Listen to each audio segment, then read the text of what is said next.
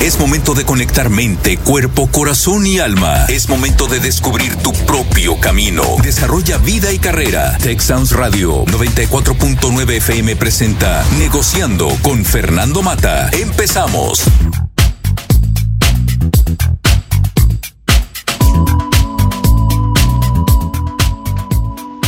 Muy buenas tardes, tengan todos ustedes bienvenidos a este subprograma Negociando. Me acompaña Elsa Sada. Elsa, muchas gracias por estar aquí, muy buenas tardes. Encantada, Fer, gracias a ti por la invitación. Elsa, un tema muy interesante, la vacuna es, la mejor vacuna es tu sistema inmune. Cuando hablamos de un sistema inmune, es un sistema de defensa natural de nosotros como seres humanos para defendernos de las enfermedades pero cuando hablamos del sistema inmune es muy importante entender que estamos hablando de un aspecto físico, de un aspecto mental y de un aspecto espiritual. Porque muchas veces lo asociamos simplemente con hacer una dieta, con comer saludable, etcétera, y es mucho más realmente que eso, a final de cuentas. El sistema inmune, algo que últimamente todo el mundo habla, todo el mundo menciona, y desafortunadamente conocemos poco de él. ¿Nos puedes explicar un poquito qué viene siendo el sistema inmune? Claro, Fer, y de hecho es una excelente pregunta. Mira, a mí me gusta explicarlo como si fuera literalmente eh, un ejército. Entonces, en el ejército, Fer, hay diferentes soldados con diferentes tareas. Cada uno de esos soldados tiene un trabajo específico. Por ejemplo, hay soldados, imagínate Fer, que vamos a suponer que nosotros eh, vivimos en una zona muy peligrosa y pues puede entrar alguien a robar. Lo primero que vamos a hacer es poner una barda, porque lo primero que queremos es que no entre, ¿verdad? Entonces, existen soldados, Fer, que justamente son esta barrera física, le llamo yo esta barrera física, que es la piel y los epitelios. De hecho, ¿por qué nos han sugerido tener un cubrebocas? Porque justamente los virus, bacterias, hongos entran por esa zona. Pero si nosotros, Fer, tenemos estos epitelios fuertes, ¿qué quiere decir un epitelio? Tú imagínate que tenemos esta barda de ladrillos y cada ladrillo es una célula. Nosotros estamos constituidos por millones y millones de células. Entonces imagínate, o la pregunta aquí es, ¿cómo mantienes tu barda? ¿Le das buen mantenimiento? Imagínate que vivimos en la playa y tú sabes que el agua, la humedad y la sal que están ahí dañan un montón a la pintura, al fierro, etcétera. Entonces, ¿qué mantenimiento nosotros le damos a esa pared? Es como nos van a defender estos soldaditos. Entonces, yo siempre les pregunto, imagínense que tienen ustedes un ejército. ¿Qué hacen con su ejército? ¿Cómo lo alimentan? ¿Lo están alimentando correctamente o hacen que pasen hambre o les dan alimentos de baja calidad? Es como tener un coche, de verdad, el, nuestro, nuestro cuerpo es el mejor auto que existe en el mundo. Entonces aquí mi pregunta es, ¿qué aceite le ponen? ¿Qué agua le ponen? ¿Qué llantas ponen? ¿Qué gasolina están comprando? Entonces, dependiendo de eso, dependiendo de cómo tú trates a tu sistema inmune o a tu ejército, cómo les hablas, ahí es donde entra la parte mental y emocional y espiritual, cómo les hablas, qué motivación, qué propósito tiene ese ejército, están bien hidratados o están deshidratados, oye, descansan o los traes súper alterados o los traes bajo estrés, este, están en condiciones muy adversas, eh, oscuras o están en naturaleza, en la luz, hay gozo, hay alegría. Entonces, dependiendo de un montón de cosas, es como nuestro sistema inmune está. Entonces, aquí la pregunta es, ¿qué hacemos o tú, verdad, qué haces para fortalecer el sistema inmune? Y hay un montón de cosas. Entonces, en mi tema, y eso está bien estudiado, de hecho, Harvard, este, la OMS, la Organización Mundial de la Salud, infinitas em, miembros o sociedades importantes nos dicen que el número uno para mantener una buena inmunidad son los alimentos. Como segundo, es el movimiento que tiene que ver con el ejercicio Y tercero, de las cosas que más dañan a nivel mundial, pues es el tabaco y también el exceso de alcohol. Pero hay un montón de cosas que te puedo ir explicando poco a poco, Fer, de cómo ir fortaleciendo al sistema inmune. Pero básicamente eh, la inmunidad, pues como te digo, tiene que ver con la nutrición, tiene que ver con tu movimiento, es como un ejército. Imagínate que tú quieras que el ejército te defienda y no los entrenas, no les das un entrenamiento físico, pues yo creo que no te van a poder defender bien. O igual, imagínate que están en un medio ambiente muy tóxico, pues la gente no va a estar bien. O imagínate que están bajo mucho estrés, que esa es la mente, pues tampoco te van a poder defender de manera correcta. Entonces, hay un montón de cosas que influyen en qué tan en buen estado están tus soldados o tu ejército o tu coche para que ellos te defiendan. Mira, Elsa, quisiera aprovechar aquí hablar de una metáfora de la libélula. La libélula, igual que las luciérnagas y otros animales, para mí son fascinantes en lo que nos enseñan. Y la metáfora de la libélula nos habla de que realmente es un ser, un insecto que se transforma. Es una criatura que podemos decir de gran belleza, pero muy frágil y pasa por diferentes etapas. Lo increíble es que existe hace más de 300 millones de años, pero no era como la conocemos ahorita. Llegó a medir hasta un metro, pero se fue reduciendo de tamaño. Robin Nola dice lo siguiente, las libélulas son recordatorio de que somos luz. Todos podemos reflejarla y ofrecerla a los demás de manera poderosa si decidimos hacerla. La metáfora de la libélula nos habla de tres cosas, cambios, adaptación y avances. Pero una de las cosas más importantes es la transformación. Dura de tres a seis años transformándose. Y en esas fases que tiene, muy poco tiempo llega a ser libélula. Y es interesante porque estamos hablando de alguien, de un insecto que se la pasa en tres diferentes medios, que viene siendo la tierra, el agua y el aire. Pero lo que a mí me interesa por lo que estamos cubriendo hoy tiene que ver con el equilibrio. Cuando uno analiza y uno estudia lo que es la libélula, son poderosas y elegantes, pero sobre todo tienen una vida de equilibrio. Y en esa vida de equilibrio es lo que hace que refleje. Y lo que tú explicas ahorita para mí es, necesitamos encontrar como seres humanos un equilibrio para que el sistema inmune de nosotros funcione. Hay culturas que veneran muchísimo la libélula. Una de ellas es Japón, porque ve, para ellos simboliza eso, el equilibrio de vida. Pero también para los nativos americanos es un espíritu que los guía. Le recuerda el final de todo ser humano como muy pocos tiempo de los seis años en libélula, recuerda mucho la época en que vamos a terminar como seres humanos. Y aquí el aprendizaje es que a final de cuentas, ¿cómo nos vemos? ¿Por qué queremos un sistema inmune equilibrado? ¿Cuál es el propósito de tener eso?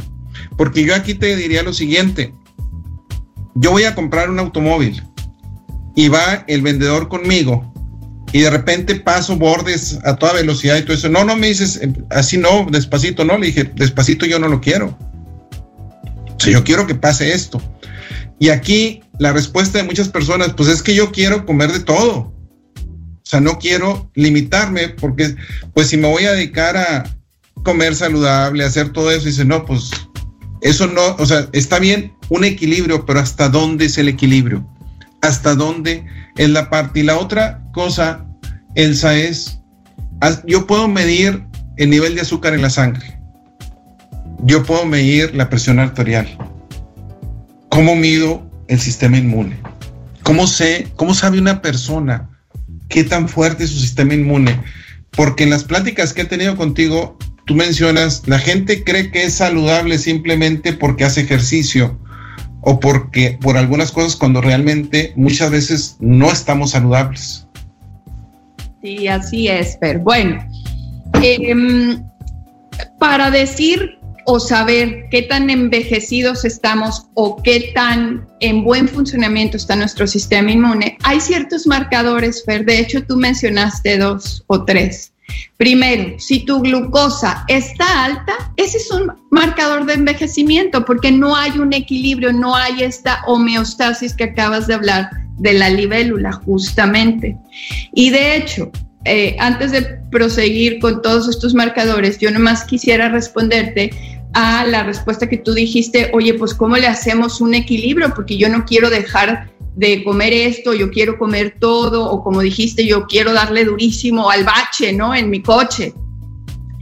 Fer, tú dijiste y mencionaste de la libélula que se adapta y, y acepta, ¿no? Entonces, la naturaleza es quien nos dice nosotros, necesitamos como aceptar eso que la naturaleza o el ritmo de la naturaleza. A veces nosotros queremos imponer y nos creemos dioses cuando a veces necesitamos adaptarnos a esta naturaleza y honrarla y respetarla. Entonces la naturaleza es demasiado sabia, siempre nos da los alimentos adecuados y llevo, Fer, 30 años de estar estudiando a eminencias científicas de ciencia que hablan y nos demuestran que la gente más longeva y sana, ahorita te digo qué es lo que hace, pero está bien claro lo que hay que hacer. Entonces, regresando a estos marcadores que se llaman biomarcadores del envejecimiento, primero que nada es teniendo glucosa alta. Si tu glucosa ya está alta, lo normal o lo ideal es entre 70 y 80. Triglicéridos altos es otra medida de envejecimiento. Si tienes colesterol alto o HDL o LDL, que más que todo tiene que ver con las partículas LDL y HDL, lo, peligroso. Ese es otro marcador. Tu presión alta es otro marcador de envejecimiento. Tu densidad ósea, o sea, si está baja tu densidad ósea, es otro factor de envejecimiento. Todos estos son desequilibrios. Si tu energía y tu vitalidad son bajos, si andas muy cansado, si tienes mucha fatiga, si traes desequilibrios hormonales o si tu porcentaje de grasa es alto, todos esos son factores de envejecimiento. Entonces, está muy claro en el sentido que el cuerpo siempre nos habla, Fer, siempre nos da síntomas. La cosa es que casi nunca le hacemos caso. Por ejemplo, de hecho, eh, el mexicano, si de algo padece, es gastritis, colitis y estreñimiento. Ya ahí el aparato digestivo no está funcionando correctamente. Ese es otro factor de envejecimiento. O sea, ahí te está diciendo no estás en equilibrio, porque un buen aparato digestivo funciona en una forma que digieres, absorbes y excretas correctamente. Ya desde ahí no estamos en un equilibrio. Y te puedo hablar de miles y millones de síntomas que el cuerpo habla. El cuerpo habla a través de dolores, de síntomas, de un montón de, antojos, te está diciendo un montón de cosas. Entonces, esa es una forma de saber qué tan en equilibrio estamos o no, o qué tanto nos adaptamos, qué tanto aceptamos a la naturaleza como es y de verdad honramos eso y no tanto que nosotros queramos imponer y controlar, que ese es todo un asunto mental, emocional también interesante, del cual mencionaste hace ratito. Elsa, ¿hasta dónde eh, la manera como yo pienso, el enfoque positivista, hasta dónde influye? Y déjame te comento algo. Hace algunos meses escribí un artículo junto con mi hijo de neurofelicidad. Y la neurofelicidad está involucrada con yo inducirme pensamientos positivos independientemente de lo externo que pueda suceder. A final de cuentas, la vida es altas y bajas. La vida nos pone a prueba, nos enfrenta a eventos muy dolorosos, difíciles, desafortunados. Pero realmente es nuestra actitud, cómo reacciona, cómo reacciono ante eso, lo que realmente va a cambiar todo. No se trata de tener puros días buenos, porque la vida no es así. De hecho, eh, hay una historia que la he comentado aquí anteriormente, donde que a mí se me hace muy interesante relacionado con esto, donde un día un campesino de edad avanzada fue a ver a Dios y le dice, mira, con todo respeto, mi Dios, yo sé que tú creaste el mundo, pero hay una cosa que tengo que decirte, no eres campesino y desconoces lo más básico de la agricultura. O sea, tú no eres campesino. Tienes mucho que aprender. Le dice Dios, ¿me puedes aconsejar? Dice, ¿por qué no me das un año? Le dice el campesino, para hacer las cosas como yo elija y veamos qué resultados obtengo. Te aseguro que no va a haber pobreza más. Yo voy a hacer que llueva cuando necesite llover, que salga el sol cuando necesite salir. Yo voy a hacer todo eso. Y le dice Dios, trato hecho. Entonces el viejo campesino se va muy, pues muy alegre, Y entonces cosechó trigo y muchísimas cosas, lo mismo que todos sus amigos. Y pidió lo mejor, que no hubiera tormentas, que nada más lloviera cuando necesitaba llover, que todo fuera eh, con sol y todo mucho, muy bonito. El trigo creció enormemente, este, se veía todo maravilloso. Y entonces el granjero fue a ver a Dios y le dice, mira, ya habías visto que el trigo está muy alto, ya lo viste, porque yo sé, yo soy campesino. Le dice Dios, sí, ya lo vi. Y lo has probado, lo has tratado de utilizar. ¿Y cuál fue la sorpresa del campesino? Cuando va y empieza a ver el trigo y el trigo está hueco por dentro. Y todas las cosechas que hizo estaban huecas por dentro. Y le dice, ¿cómo es posible?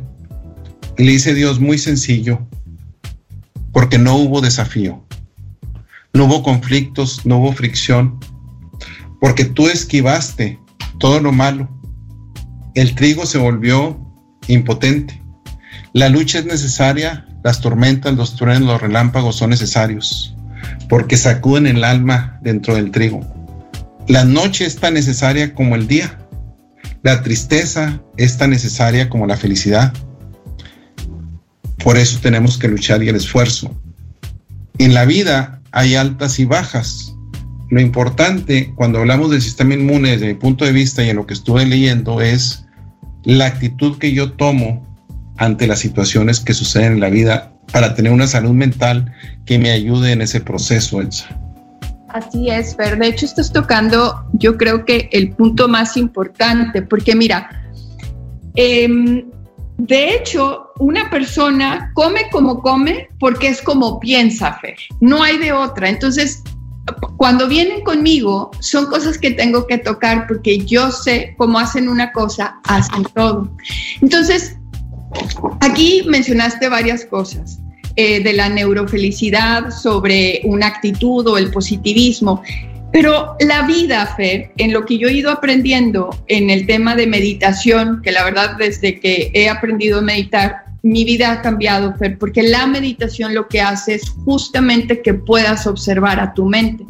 No sé si sepas, pero científicamente está comprobado, hay varios datos, pero sí sé que al menos son 60 mil pensamientos diarios y hay otras eh, datos que te dicen que son entre 90 mil y 120 mil pensamientos diarios. Eso estamos hablando, Fer, que estamos teniendo dos a tres pensamientos por segundo.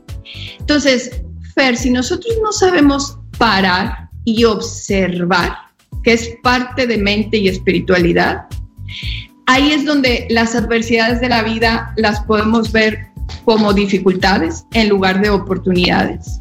Entre más alerta y más atento estás en el momento presente, Fer, más puedes ver el orden perfecto de las cosas, porque tú puedes ver que es que hay pobreza, es que hay hambre, y a veces, o lo hablo desde mi perspectiva, a veces la vida me da esas adversidades para yo aprender algo. Por ejemplo, me acaba de pasar hace una semana que cometí un error, pero si no hubiera cometido yo ese error, no hubiera tenido mi lección. Entonces, a veces es el orden perfecto de las cosas. Y a través de la parte espiritual, de lo que yo voy aprendiendo en la meditación, el aceptar las cosas como son da mucha paz, da mucha armonía y puedes tener mucho gozo independientemente de lo que esté sucediendo allá afuera. Porque cuando contactas con esa parte, es muy diferente a estar en la mente, porque la mente puede generar mucho estrés y mucha ansiedad, que eso es lo que nos pone, pues, en alteración y, y, y, cuando no sabemos parar la mente, pues podemos inventarnos N historias y si no soltamos esos pensamientos, si no estamos aquí o estamos en el pasado y estamos en el futuro, y eso nos puede generar mucha ansiedad. Hay una frase, Elsa, que a mí siempre me ha gustado y donde dice, el cuerpo grita lo que la boca calla. Y es donde lo que tú mencionas ahorita, a final de cuentas los estados emocionales se traducen rápidamente en algo físico. Y aquí hablamos del momento en que estamos pasando en esta pandemia, el miedo, la incertidumbre, los pensamientos negativos, el temor, eh, de alguna manera nos está impactando tremendamente. ¿Y qué es lo que sucede con todo esto? Que hay una somatización. Y con eso, pues a final de cuentas lo uso como mecanismo de defensa. Esa es la parte, yo lo estoy utilizando como mecanismo de defensa. Y yo menciono en la información que envié para invitar al programa de hoy algo que no recuerdo ahorita eh, la referencia. El resfrío chorrea cuando el cuerpo no llora. El dolor de garganta tapona cuando no es posible comunicar las aflicciones. Y ahí entramos a lo que Luis, Luis L. Hay eh, habla de muchísimas cosas relacionadas con lo que el cuerpo llama. E incluso yo menciono aquí, el virus ataca cuando el sistema inmunológico está débil de alguna manera, ¿verdad? Eh, y son los indicadores que tú mencionas. Sin embargo, cuando las personas de alguna manera eh, se consideran felices, aun y cuando puedo tener otros indicadores malos, me ayuda como quiera la actitud que yo tomo ante esa situación. Aunque es muy diferente el optimismo al positivismo. ¿Y a qué voy a mencionar? Yo puedo ser optimista, pero puedo no hacer nada ay, espero, este, aquí lo que se trata es de actuar a final de cuentas. Las acciones son las que van a definir realmente el que yo haga algo por estar mejor a final de cuentas, no nada más quedarme esperando con los brazos cruzados. Así es, de hecho, cada pensamiento que tenemos, ver, así sea positivo o negativo, impacta en cada célula de nuestro cuerpo. Y de hecho, eso que mencionas de la incertidumbre, de lo desconocido, es precisamente, Fer, porque o están en el pasado o están en el futuro, pero ¿qué crees? El pasado ya pasó, no puedes hacer nada al respecto, y el futuro no ha pasado, que de hecho hay muchas evidencias también que marcan o dicen que creo que es el 80, no recuerdo exactamente el porcentaje, pero creo que es más o menos el 85% de las cosas que pensamos ni siquiera suceden, Fer. Entonces, estar en el pasado o estar en el futuro es lo que genera mayor ansiedad y angustia. Yo lo que he ido aprendiendo de la meditación, que justamente es lo que te enseñan a estar aquí y ahora, que es el único poder que tienes, que por eso le llaman presente, porque es el regalo del momento, ahí hay mucha paz, ahí hay amor y hay armonía, Fer. Y es fácil hablarlo, porque yo llevo dos años de estarlo practicando, pero hoy te lo puedo decir bajo la experiencia. Antes lo oía, yo decía, no, no entiendo. Pero ahora que lo voy practicando, porque la mente es como un músculo, Fer, así como yo entreno para tener buena condición en la bici y ganar una competencia, pero tengo que hacer un entrenamiento, la meditación es lo mismo, es un entrenamiento de la mente.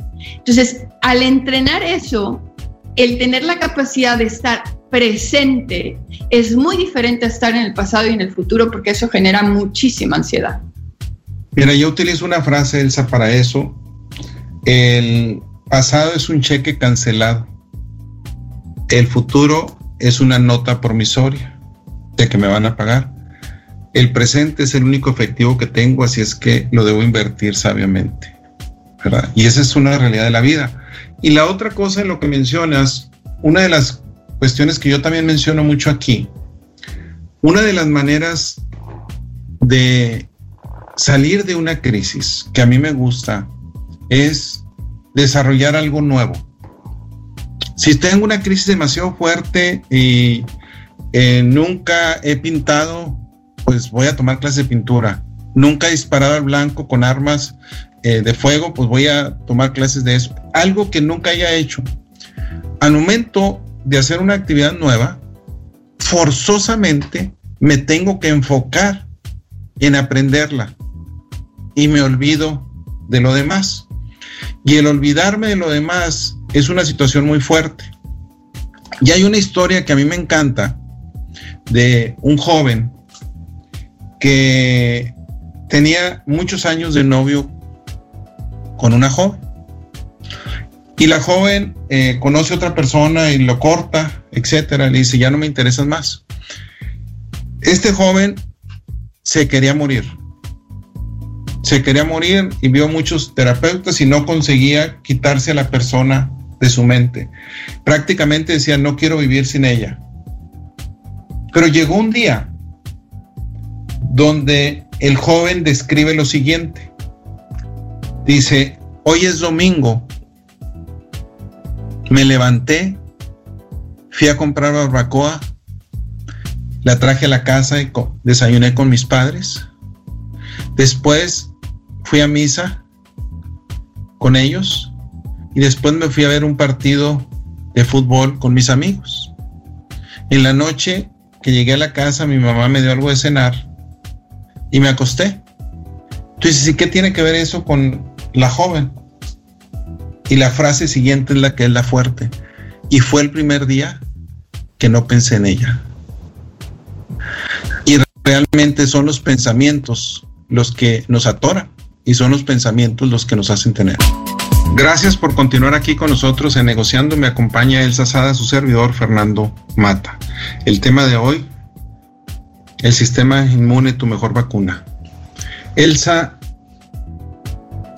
ahorita, de alguna manera, estamos pasando por incertidumbre y todo lo que mencionaba, pero al mismo tiempo es un área de oportunidad tremenda. Exacto. De reflexionar, de recapacitar y de hacer cambios en nuestros hábitos.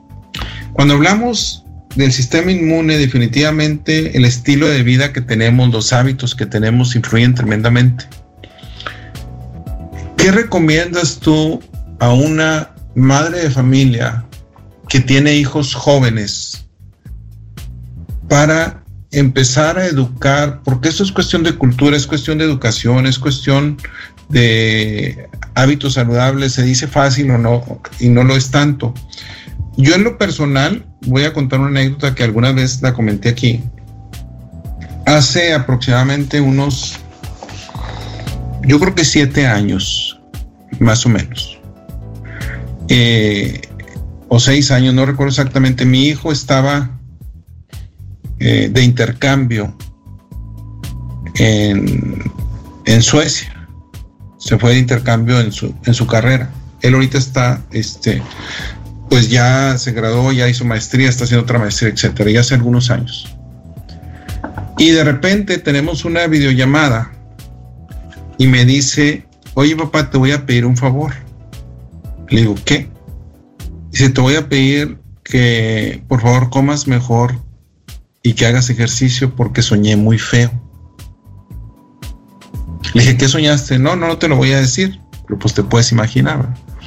Y en eso eh, llega mi hija y se pone a platicar con él y yo salgo y le dice a mi hija, ¿y qué soñaste? Y le dice, ¿verdad? Pues soñé que se moría, etcétera. Y yo lo escuché, pero él no supo que yo lo escuché. Eh, a raíz de eso, mi hija me dice, oye, papá, ¿por qué no vamos este, a ver una nutrióloga? Yo estaba en la Universidad de Monterrey en ese entonces. Y desde entonces voy con mi hija y empieza a cambiar fuertemente los hábitos de comida. No quiere decir que no comamos comida chatarra, sí lo hacemos y nos gusta bastante, pero la comida en general puedo decir que comemos bastante bien. Y yo se lo debo a mi hijo en ese sentido de que en algún momento él tuvo esa, el mencionarnos eso. Pero ahí algo pasó, fue un sueño, etcétera, pero muchas veces nos esperamos a que pase lo que yo le llamo un punto de inflexión. Me espero a que pase lo que en inglés se llama un trigger point, algo externo que me obligue a cambiar. Y es algo externo, puede ser un ataque al corazón, puede ser eh, una neurosis, puede ser muchísimas cosas que me veo obligado externamente a hacerlo, no porque yo lo hubiera querido hacer, sino simplemente me veo obligado. ¿Qué le puedes decir? ¿Qué nos puedes platicar un poquito de esta parte? Uy, Fer, hay mucho de qué hablar sobre eso. Pero mira, primero que nada, no tenemos una cultura de preventivo. Justamente es lo que acabas de decir. Estoy enfermo, ya me infarté, bueno, ¿qué quiero hacer? Y ya para la hora que hay que hacer los cambios, Fer, la verdad que si ya llevamos 50 años, 60 o 70 años comiendo, viviendo de una manera, pues va a estar muy difícil como a chavitos o jóvenes que vienen conmigo y tienen 20 años y nunca han hecho ejercicio, Fer, si no lo han hecho a los 20 años, no lo van a hacer a los 50, menos a los 70. Entonces, hay culturas, como lo que mencionaste de Japón o en China, que justamente son sistemas preventivos, no de enfermedad. Entonces, ¿qué hay que hacer? Primero que nada, Fer, el secreto número uno, y te lo juro que soy disco rayado y en todas partes que me permiten hablar de esto, lo menciono. Paso número uno, la gente más longeva y más sana, de acuerdo a los estudios, te dicen, esta gente come frutas y verduras todos los días. Y estamos hablando de cinco tazas mínimo, ya sean y o frutas o verduras. No estoy hablando de cinco frutas y cinco verduras, cinco tazas de verduras. Mínimo, Fer. Entonces, ¿quién come fruta todos los días? Y dos piezas. Pero eso no quiere decir, porque hay que tener cuidado, porque de repente hay pacientes que vienen y tienen como mayor aumento de peso y les digo, pues, ¿qué hiciste? Pues comí frutas y verduras. Pero comer frutas y verduras es para que comas eso y minimices lo otro, ¿no? Porque hay personas que aumentan frutas y verduras pero siguen comiendo como lo mismo. Y hay que, de verdad, la casi la mitad del plato te puedo decir que debería de ser de verduras. Entonces, paso número uno son verduras. Las verduras, o las frutas, para empezar, principalmente contienen agua contienen fibra, tienen fitonutrientes. Fito es planta, nutrientes de las plantas. Si tú o si la mayoría de las personas leyeran lo que yo leo constantemente, de que cada vez hay mayores estudios sobre los nutrientes que tienen las plantas y cómo esos nutrientes nos desinflaman, nos desintoxican, nos nutren, justamente un sistema inmune debilitado, Fer, es porque otra vez tus soldados no los estás manteniendo de forma correcta. Y cada soldadito es como una célula. Entonces, ¿cómo estás alimentando estas células? ¿De calorías vacías? Sin nutrientes, a eso inflama, eso daña. Entonces, primero que nada, el consumo de frutas y verduras es esencial. Y, Fer, mencionaste a los hijos. Si a los hijos no se les da en los primeros siete años de vida, lo que ellos coman en esos primeros siete años es lo que van a comer el resto de su vida. Y creen que por ser niños les pueden dar lo que sea. Pero si tú les acostumbras el paladar a lo dulce o lo salado, que es lo industrializado, van a seguir con esos hábitos. No hay de otra, somos animales de hábitos, repetimos los patrones. Entonces, para empezar, son frutas y verduras. Segundo, de lo más estudiado y comprobado que son piedra angular de la salud, son los granos integrales, que es básicamente la avena, el amaranto, la quinoa, el arroz integral, y todas las leguminosas, que es frijol, garbanzo, eh, alubias, chícharos, etcétera.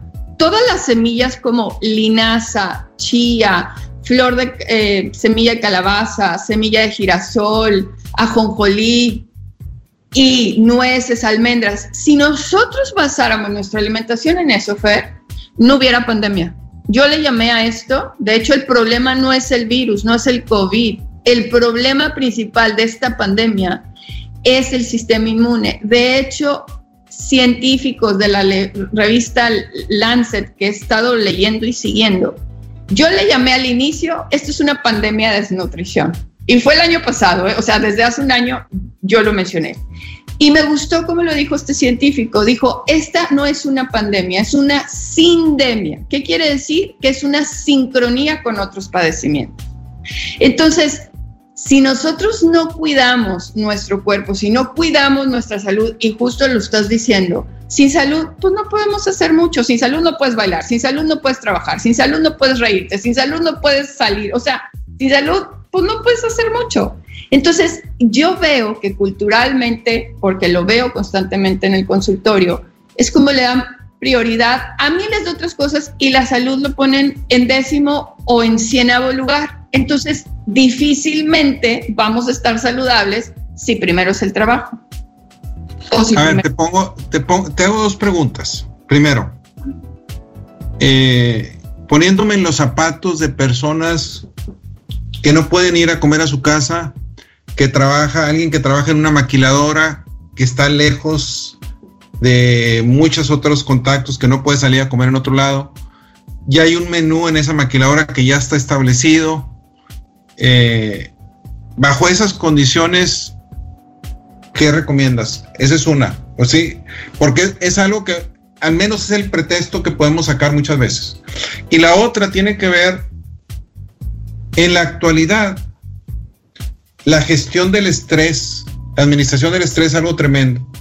De hecho, la manera como yo evalúo como regla de dedo el estrés de una ciudad es simplemente el tiempo que tardan en pitarte el carro de atrás cuando cambia el semáforo a verde. Es increíble. Es una cosa, eh, la velocidad con la que vamos, con la que transitamos, eh, las prisas nos gana, la vida se nos va.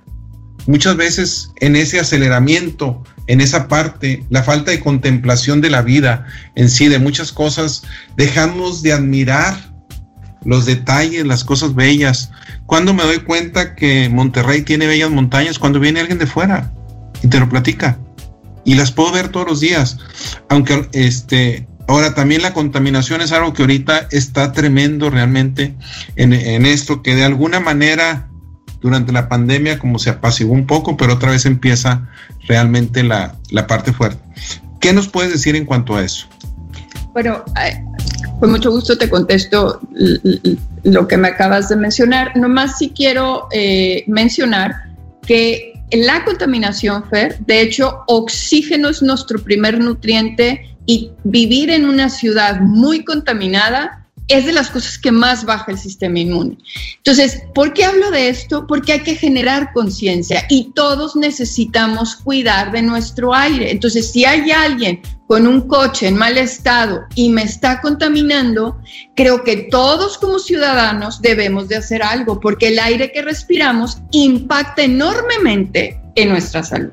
Entonces, bueno, contesto esto. Ahora, vayamos a la pregunta que me hiciste sobre la cocina y la situación adversa que alguien dice, bueno, pues yo trabajo, no tengo acceso. Una de las cosas que se puede hacer, que es de las cosas que yo hago, es yo me meto a cocina ciertos días, yo estoy bien organizada, cocino, congelo y tengo como mis comiditas. Esa puede ser una. La otra, que son de las cosas que también es generar conciencia, pues es generar conciencia en los empresarios de lo importante que es cuidar la salud de sus empleados. Entonces, ¿cómo va a estar mejor ese comedor cuando todos seamos conscientes de lo importante que es? Porque yo sí he visto que hay muchos empresarios que velan por el bienestar de su gente y la gente repela porque quiere comer lo que ellos quieren. Entonces, eh, ahí hay como una adversidad, ¿no? Y en cuanto al estrés de lo que dices de la velocidad, volvemos al tema de la meditación, Fer yo no me había dado cuenta, yo vivía a una velocidad de mil kilómetros por hora, o sea, tenía, iba increíblemente veloz, no sabía parar, no sabía observar, no sabía contemplar. Entonces, ¿qué hay que hacer? Pues otra vez es parte del equilibrio, el saber parar. Pero si yo le digo a alguien, respira, aunque sea cinco minutos, la mayoría no se da el tiempo, como no saben ni dimensionan el beneficio que les puede dar el respirar, el parar o el meditar, no se dan el tiempo. Si no se dan tiempo ni para hacer ejercicio ni para comer sano, ahora tú dime que si se darán el tiempo para meditar. Pero es el equilibrio de la libélula, mi querido. El consumo del alcohol, el famoso chiste, este, o el famoso anécdota, este, pues, si el médico me lo prohíbe, pues busco un médico que no me lo prohíba, ¿verdad? Este, muy sencillo. Este, ¿hasta dónde realmente es una amenaza para nuestra salud, porque se habla mucho, hay muchos mitos, eh, hay muchas cosas, y estoy de acuerdo que sustancias adictivas y todo eso, pero cuando hablamos del alcohol, donde pues viene siendo algo que socialmente lo puedo tomar, etcétera. Y hay muchos mitos sobre esa parte, Elsa. ¿Qué nos puedes decir de eso? Uy, te puedo decir muchísimo, Fer. Primero, quisiera hablar del azúcar. El que yo, por ejemplo, me llama mucho la atención ver a alguien con la boca cubierta y en una mano un refresco y en otro comida chatarra, ¿verdad? Y yo, pues lo que quiero es alejarme de esa persona, porque si se va a comer eso, o sea, azúcar, una bebida de esas, 20 minutos después de haberse tomado esa bebida, Fer, el 80% de los neutrófilos, que son estos soldados que te digo que están afuera defendiéndote, el 80% de ellos están debilitados, Fer. 20 minutos después.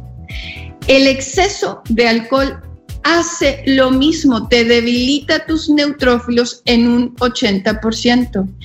Y sí, eh, sí oigo y a muchos médicos también decir que una copita de vino es bueno porque están ciertas sustancias que son las buenas para el corazón, pero si esas sustancias, por Dios, están en todas las frutas y en todas las verduras sin el alcohol, que el alcohol hay que metabolizarlo a través del hígado, que el hígado de la mayoría de los mexicanos, Fer, es graso, es el centro de nuestro metabolismo. Si ese órgano está en mal estado, lleno de grasa, no hay manera de tener ni buena salud ni un buen sistema inmune, porque es el que es el centro de nuestro metabolismo, es como eh, el motor principal de nuestra máquina, ¿no? El que metaboliza, no no no como motor, sino el principal metabolizador, ¿no? De la fábrica. Entonces, está muy difícil. Y, ahora resulta que alguien va con, con, este, a revisarse y generalmente después de los 45 la mayoría tiene hígado graso y la respuesta es, ¿es normal a tu edad? Pues no, no es normal, es normal por la vida y los hábitos que tienen, tener un hígado graso o tener gastritis o tener colitis o, padecer de un montón de cosas, pero de verdad yo siento que la mayoría no sabe ni dimensiona el daño que hacen pues los alimentos industrializados con excesos de azúcares y sales, este, con químicos, sin nutrientes, con muchas calorías, excesos de grasas.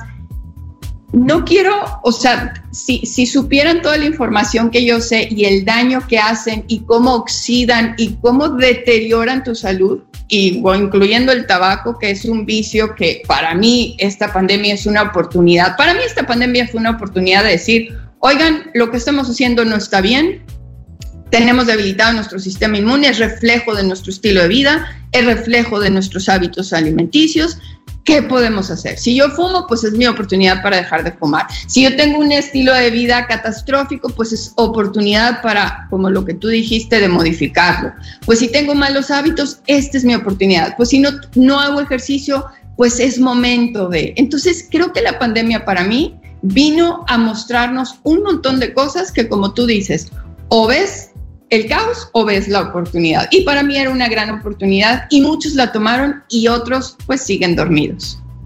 An apple a day keeps the doctors the doctor away, ¿verdad? El, una manzana al día es uno de los famosos dichos. Y también lo de la copita de vino, ¿verdad? Eh, entiendo lo que mencionas, dice, está en otros nutrientes, pero no hay como tomarse una copa de vino. No hay como tomarse una cerveza de vez en cuando. Y eso por eso era mi pregunta, a final de cuentas, porque cuando alguien por muchos años, Elsa, hemos tenido una dieta no saludable o hemos tenido ciertos hábitos y lo quiero restringir, totalmente sale peor. O sea, necesito acompañar en ese proceso y dejar algunas cuestiones negociables en su momento que de alguna manera podamos llegar a un equilibrio dadas las circunstancias que ya se tienen. No sé si me explico, o sea, porque no puedo hacer borrón y cuenta nueva totalmente también. Es parte, parte de la vida. Fer, anda, si yo llevo 30 años de estar estudiando y a mí me ha costado un montón los cambios, claro que cambiar cuesta y es todo un proceso. Te doy un ejemplo en la meditación, pero eso fue allá hace tres años que yo tomé por primera vez un curso de meditación. Y ahí me dijeron que lo ideal es meditar 30 minutos en la mañana y 30 minutos en la noche. Para mí fue como, a ver, ni un minuto puedo estar quieta, ¿qué es eso de 30 minutos? Entonces fui realista. ¿Qué hice y cómo me comprometí? Y dije, yo sí me comprometo 5 en la mañana, 5 en la noche. Eso es posible. Entonces me mostré que sí podía 5 y 5. Ya cuando me sentía a gusto con 5 y 5, empecé con 10 y 10, luego 15 y 15, 20 y 20, luego pasé media hora y a veces hasta puedo meditar horas.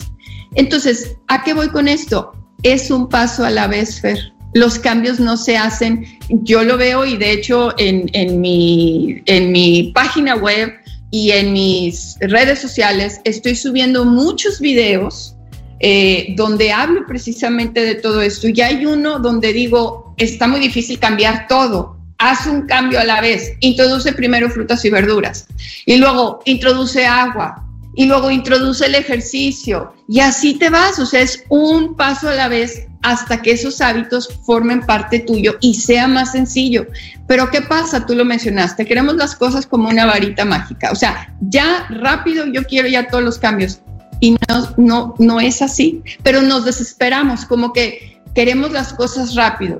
Y otra vez, esto es un proceso de actitud, de mentalidad, de hábitos, de costumbres, de ideas, de creencias, en fin, es un montón de cosas en las que hay que ir trabajando, pero como yo digo, o como dicen en Alcohólicos Anónimos, un día a la vez y solo por hoy.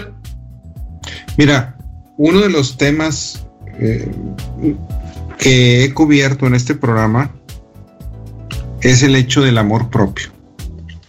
Ya hay una información de Marta Chica y de otras personas donde menciona algo que es el famoso autocuidado. Y la manera como yo lo veo es, primero es algo de autoconocimiento, primero yo necesito conocerme a mí mismo y tener conciencia plena, pero sobre todo es quererme, es dedicarme tiempo. Y aquí hablamos de las tres partes con las que empezamos el programa de hoy. En el plano físico, en el plano mental, emocional, en el plano espiritual, incluyendo lo social como una parte muy fuerte. A final de cuentas, nuestro cuerpo necesita cuidado, necesita nuestra atención, necesita nuestro apapacho. Y lo que tú mencionas es muy cierto, somos como un automóvil. Y yo puedo ver eh, un bochito, que a mí me encanta el bochito en la historia, tengo por ahí un libro incluso de todo, bien interesante sobre ese automóvil. Este, uno donde llega el bochito y se sube un elevador, etcétera, de, con caricaturas y todo. Y yo puedo ver un, un bochito de 1960 muy bien cuidado y otro totalmente desmantelado. Y lo mismo sucede con nuestros cuerpos, a final de cuentas, que es cómo los hemos cuidado. Y cómo he dejado de cuidar mi cuerpo. Y es una reflexión muy fuerte, porque al hacer esa reflexión es conectarme en mente, espíritu, con mi cuerpo físico, en dónde estoy, en dónde estoy parado. Mira, nos puedes decir en dos minutitos si nos mencionas tus redes sociales y un resumen para nuestros radioescuchas. Claro que sí, pero bueno, mis redes sociales son Elsa Sada, me pueden buscar como Elsa Sada. Mi página web es www.elsasada.com y donde están los videos se tienen que meter en multimedia y después de ahí a videos y ahí están. Y mi email es coach, eh, perdón, bienestar arroba. Y bueno, en resumen, o continuando con lo que tú estás diciendo, Fer, este cuidado es muy importante y de hecho la mayoría de nosotros es difícil de cuidarnos y de amarnos y de mantenernos en buenas condiciones, tanto física, mental y espiritual. Yo lo que he aprendido dentro de este proceso, porque te digo que escucho a muchas personas y me dicen, pues que yo me quiero mucho, por eso como lo que yo quiero. Y pues yo no, yo no considero que un amor propio sea como consentirte sin considerar otras cosas, ¿no? Es, es, es un todo. Entonces, para mí, la salud es vital. Sin salud, la verdad que no podemos hacer muchas cosas. Y este autocuidado y este amor personal, yo lo he ido aprendiendo a ser muy gentiles con nosotros mismos, Fer. Yo hablaría de la gentileza, de saber soltar y de permitir, de, como, como dicen, el reino de los cielos es de los niños. Los niños son eh, curiosos, eh, son inocentes, juegan, son alegres. Entonces, la verdad yo he aprendido que no hay nada como ser un niño y hay que aprender a ser niños en, este proceso. Y algo de lo que hay que hacer, como dices tú, para auto amarnos es ser muy gentiles, pacientes y tolerantes con nosotros. Debemos de ser muy compasivos y, como te dije, esto es un paso a la vez para poder llegar a grandes cambios. Pues Elsa, muchísimas gracias. yo quisiera aquí terminar eh, una de las partes que de alguna manera desdeñamos viene siendo la parte social y la parte espiritual. ¿Y por qué lo menciono? Y por la parte social quiero decir el realmente tener relaciones que sumen a nuestra vida y a las cuales sumemos, no relaciones tóxicas. El ser humano es un ser gregario por naturaleza y como seres humanos es muy importante y yo creo que ahorita en esta pandemia es una de las partes que ha afectado bastante. Hay quienes han seguido en contacto y de alguna manera consideran que su sistema inmune es el adecuado, etcétera, y pueden tener ese tipo de relaciones, pero hay otras personas que de alguna manera, eh, sobre todo las que viven solas, que les ha afectado bastante esa parte. Y ese, ese apoyo social que podemos dar a otras personas, yo creo que también es vital. Pues más que todo, agradecerte, Elsa, que hayas estado aquí con nosotros, agradecerle a todas nuestras escuchas. Y este es un tema que no es para el olvido, que no es para guardarse, es un tema para reflexionar. Eh, la verdad no peca, pero incomoda. Eh, con este tema se pisan callos eh, fuertemente. ¿Por qué? Porque son cambios en estilos de vida, es cambio donde a mí me gusta esto, pues yo lo quiero seguir haciendo. Pero aquí es una reflexión, no nada más por mí, sino también por la gente que me rodea, por la gente que me ama y por la gente que amo. Pues muy bien, gracias por continuar aquí con nosotros. Los invitamos a continuar con nuestra programación. Tengan ustedes muy buenas tardes. Muchas gracias, Elsa. Gracias, Fer. Nada más, sí quisiera decir un mantra que a mí me encanta decirle a mis pacientes, yo soy el responsable de mi salud y me encantaría que hagamos del sistema inmune y de la paz la primera línea de defensa nacional, Fer. Así es que muchas gracias por todo. Poner el ejército eh, de la manera correcta, como tú mencionabas, los soldaditos. Así es. Gracias. Que tengan ustedes muy buenas tardes. Los invitamos a continuar aquí con nuestra programación en Texan Radio.